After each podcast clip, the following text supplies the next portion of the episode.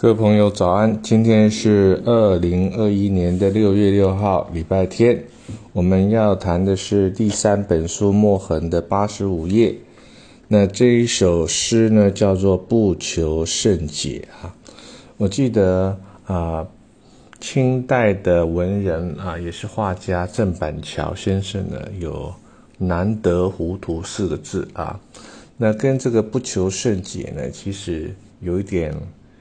呃，异曲同工之妙，也就是说，人生到了某一个阶段呢，虽然是呃很多事情了然于心的，但是睁一只眼闭一只眼啊，那不求甚解，不去精细的去计较啊，那偶尔呢装装糊涂啊，呃日子也过得比较平淡一点。我们把不求甚解这首诗呢，就我写的诗呢，把它念一遍，不啊。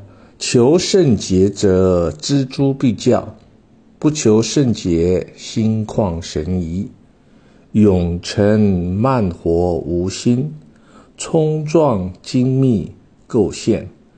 机关算尽啊，无益；滴水不漏啊，何求？凡属风云的，随风云散去；凡归尘土的，随尘土沉寂。谁还能计较那人生的正解？人生的正解啊，说来可笑，只有不求甚解。好，那这首诗呢，就很好把它念完了。所以人生呢，啊，机机关算尽呢，啊，锱铢必较啊，倒也是不必的啊。特别是在礼拜天呢，大家把心情呢放松一下，迎接下一个礼拜。好，谢谢您的聆听。